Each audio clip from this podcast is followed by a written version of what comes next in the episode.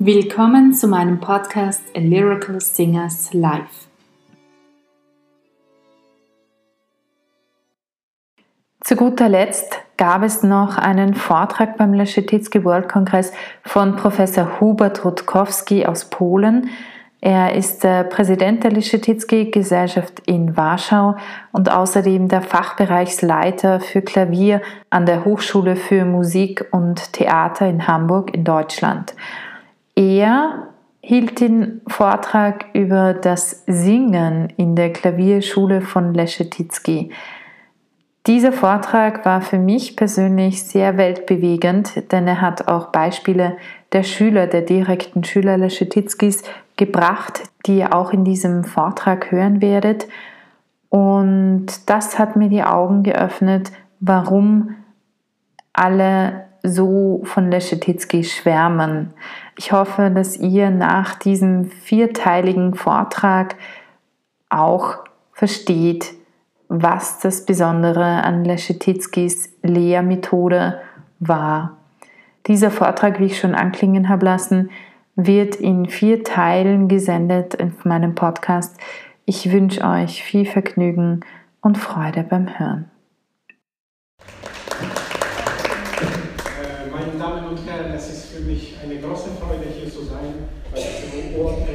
World Congress. Lieber Peter, vielen Dank für die Einladung, lieber Burkhard.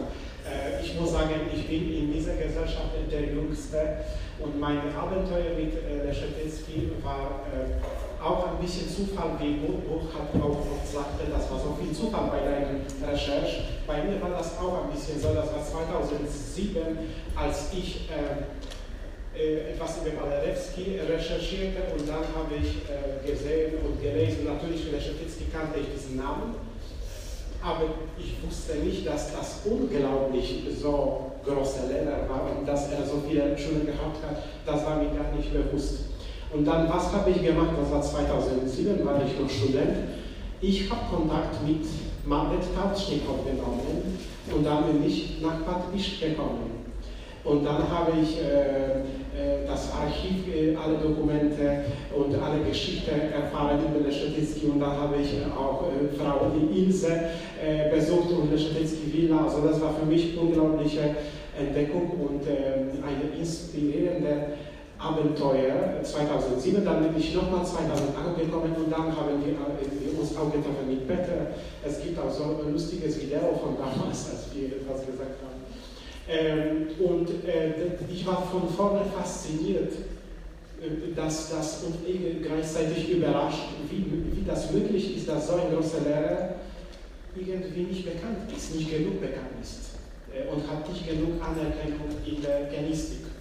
Und natürlich die einfache Antwort darauf ist, dass er kein Buch geschrieben hat über seine Methode. Und wenn, wenn wir das zum Beispiel mit äh, Harry Neuhaus vergleichen, wo er unglaublich berühmt ist und russische Klavierschule, weil er sein Buch geschrieben hat, das war natürlich später. Für mich, Leschatitsky ist absolut Nummer eins. Und das wird so immer bleiben. Ähm,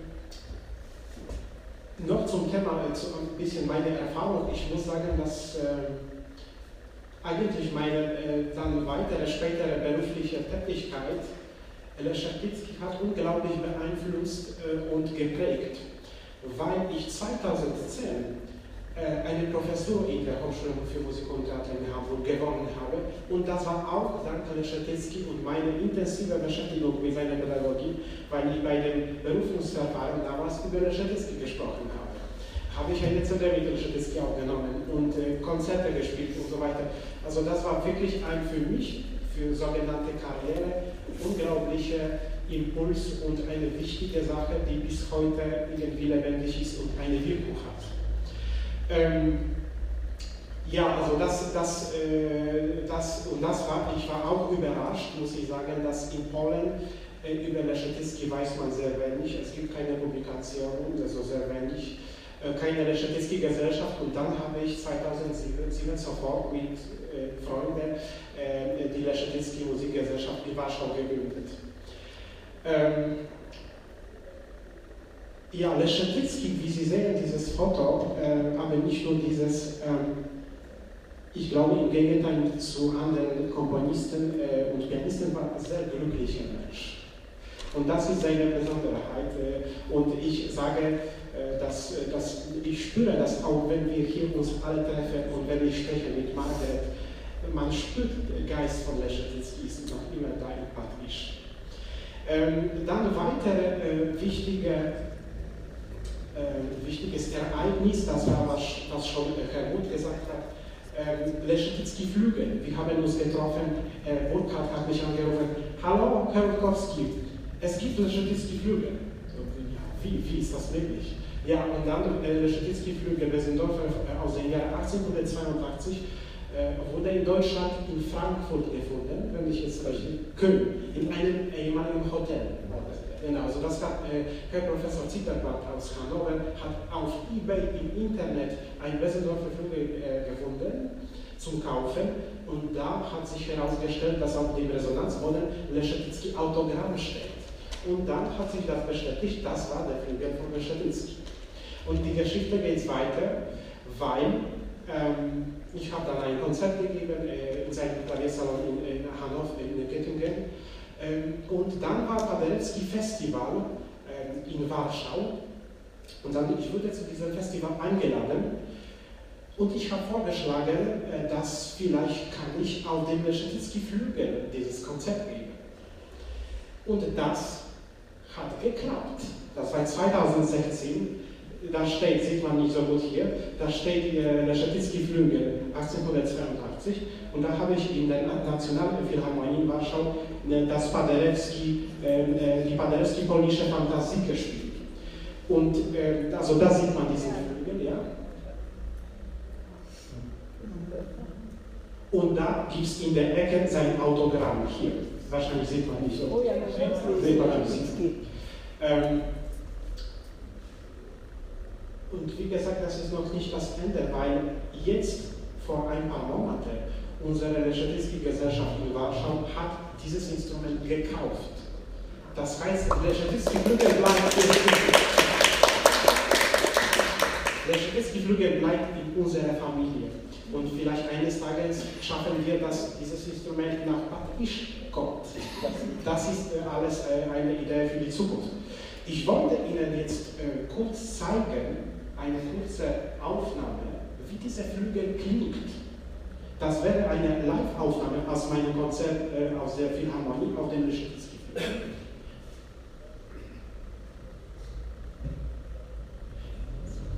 Wie viel Herz hat der? Wie viel Herz hat der Flügel? Äh, 400, äh, wurde geschrieben 440. Ja, ganz normal.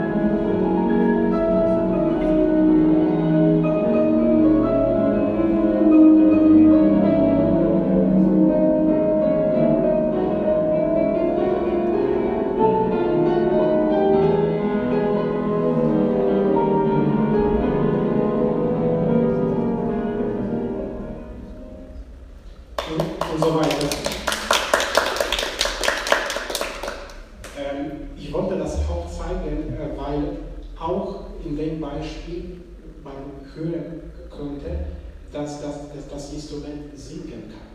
Und dann werde ich noch andere Beispiele geben, äh, auch unter anderem ein Abschnitt aus äh, einer Aufnahme von Elinai, das war die Schülerin von Herrn Schatitzky, die zum Beispiel die Beethoven-Sonate Opus 111 auf einem Hammerflügel von ähm, Graf, auf dem letzten äh, Beethoven-Flügel in Bonn aufgenommen hat. Und das, dadurch wollte ich nur zeigen, das ist eigentlich am Ende egal, ob man auf einem Hammerflügel 1820 oder auf einem Leschetitzky-Flügel 1882 oder auf dem modernen Bessendorfer Seine spielt, das Singen ist eigentlich auf allen Instrumenten möglich und das steuert äh, unser Gehör. Darüber werde ich äh, noch ausführlicher äh, gleich etwas sagen. Ähm, also das Thema ist ähm, das Singen in der Klavierschule von der Theodor Leschetizky. Wenn wir die ähm, Stücke von Leschetizky analysieren, die Partituren, aber auch, er hat manche Stücke herausgegabt, auch manche Chopin-Stücke hat seine Ausgabe gehabt, man findet sehr oft diesen Begriff Cantando. Das ist hier ein Beispiel aus der Venedig-Ballade. Ähm, hier Nocturne von Chopin, Opus 27, Cantando. Normalerweise steht das nicht in einer normalen Ausgabe, in Paderewski-Ausgabe oder äh, nationale Edition. Äh, dieser Begriff ist da nicht präsent. Leschetizky schreibt das extra. Wieder gleiche, gleiche Stück Cantando. Also dadurch kann man schon sehen, dieses Cantando war für ihn wichtig.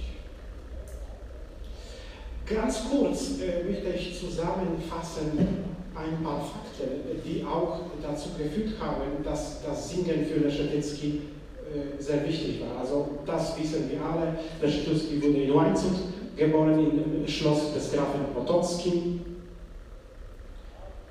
war Schüler von Czerny, äh, war befreundet mit Liszt.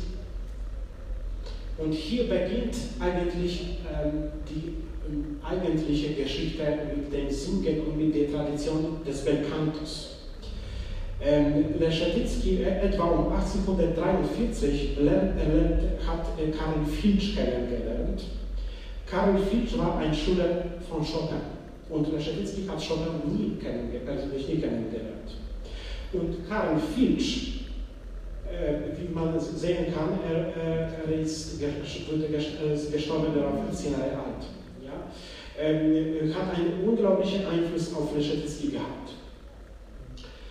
Und hier möchte ich, äh, Burkhard, dich bitte ein Zitat äh, vorzulesen. Also es geht in dem Buch von Angel Podocka, äh, Leschetizky sagt seine ähm, Eindrücke über das Treffen mit äh, Filch und Podocka zitiert Leschetizky.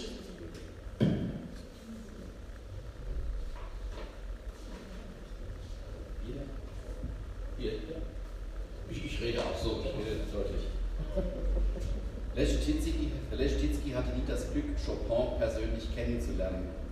Aber er empfand eine große Nähe zu seinem Landsmann durch die Freundschaft zu einem gewissen Filch, der einer seiner begabtesten Schüler war. Offenbar für eine große Karriere bestimmt, raffte ihn ein früher Tod unbarmherzig dahin. Zitat von der Stitzby. Obwohl mein Lehrer Czerny Chopin nicht besonders gutierte, war ich ein glühender Verehrer des großen Polen. Ich lernte einen seiner Schüler kennen, einen genialen jungen Mann namens Filch, auf dessen außergewöhnliches Talent schon Graf Banfi aufmerksam gemacht geworden war, dem er auch seine musikalische Erziehung verdankte. Filch war ein hübscher Junge mit einem offenen Charakter und herrlichen blonden Haaren, aber zu feinsinnig und kultiviert für das Auf und Ab des Lebens. Ich war von ihm sehr angetan und außerdem hatte außerdem das Gefühl, von ihm viel lernen zu können. Abgesehen von einer gewissen Affektiertheit sprach mich seine poetische Art zu spielen an. Und ich arbeitete sehr intensiv daran, all das, was mir daran gut gefiel, zu übernehmen. Als sich Filchs Gesundheitszustand zunehmend verschlechterte, sah ich tief betrübt sein baldiges Ende nahe.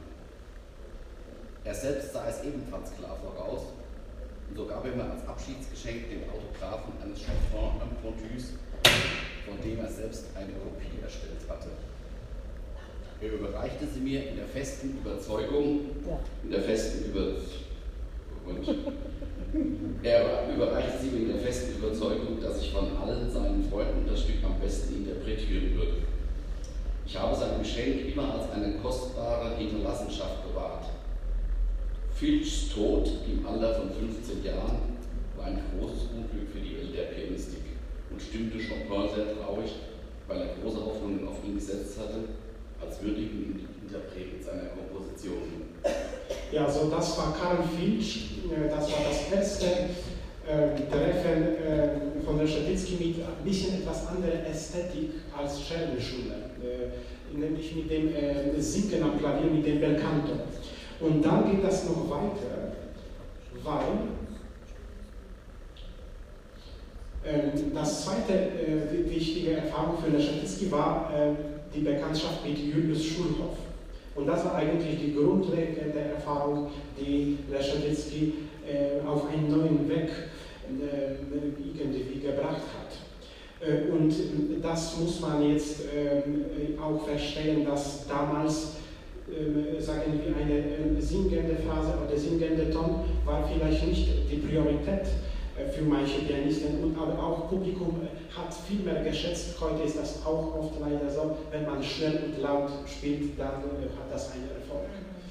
Und da gibt es hier auch ein Zitat von ähm, Leschetitzky, wo er ähm, einen Bericht gibt über das Treffen, über das Konzert von Julius Schulhoff. Julius Schulhoff hat ein Konzert in Wien gegeben und nach dem Konzert Leschetitzky hat komplett seine Idee, Vision und Philosophie des Klavierspiels geändert. Und da wollte ich dich nochmal gehen.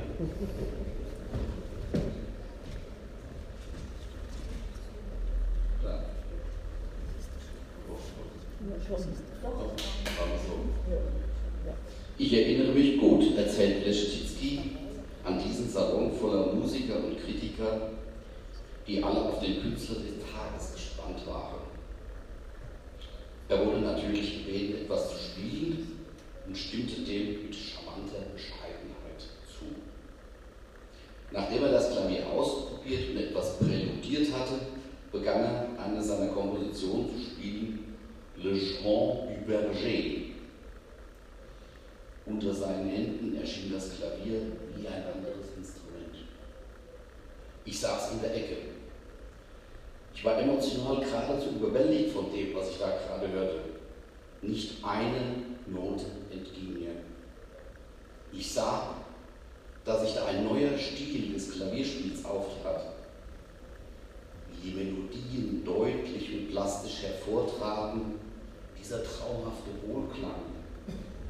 All dies musste auf einen neuen, gänzlich anderen Anschlag zurückzuführen sein. Und dieses singende Spiel, so ein Legato, hätte ich in meinen kühlsten Träumen auf dem Klavier nicht für möglich gehalten. Wie eine menschliche Stimme, die nur so über den Harmonien schwebt. Ich hörte den Hirten singen und sah ihn dabei. Dann geschah etwas ganz Seltsames. Als er geendet hatte, blieb die positive Resonanz aus. Niemand war begeistert. Die Leute waren derart an technisch brillante Darbietungen gewohnt, dass sie die schlichte Schönheit einer Komposition und Interpretation nicht zu schätzen wussten. Es war das erste Mal, dass ein Künstler kleine Stücke spielte, die keinerlei technische Schwierigkeiten aufwiesen. Dessauer kam mit einem leicht spöttischen Grinsen, das eine gewisse Missbilligung verriet, zu mir, fragte mich, was ich davon halte. Immer noch innerlich sehr bewegt antwortete ich, es ist das Klavierspiel der Zukunft. Darauf baten sie mich auch etwas zu spielen. Ich gab diesem Wunsch nach, nicht zuletzt, weil mich auch Schulhof dazu überredete. Mein brillanter Vortrag wurde ein, zu einem großen Triumph. Indes, mit Blick auf Schulhofs Auffassung hielt ich ihn für geschmacklos empfand eine große innere Armut und verabscheute meinen eigenen Erfolg zutiefst. Überwältigt von einem Gefühl der Unzulänglichkeit und Unfähigkeit, mich zu beherrschen, floh ich in das entfernteste Zimmer und brach in Tränen aus. Schulhofsspiel war eine Offenbarung für mich. Von diesem Tag an suchte ich nach diesem Anschlag. Ich dachte in einem fort und beschäftigte mich sehr genau mit meinen fünf Fingern, um seine Art der Darstellung zu erlernen. Ich übte wie ein Wilder, manchmal sogar auf der Tischplatte, immer um die Entwicklung der Fingerkraft und ein lockeres Handgelenk bemüht. Beide Maßnahmen schienen mir die Mittel der Wahl zu sein, um mein Ziel zu erreichen.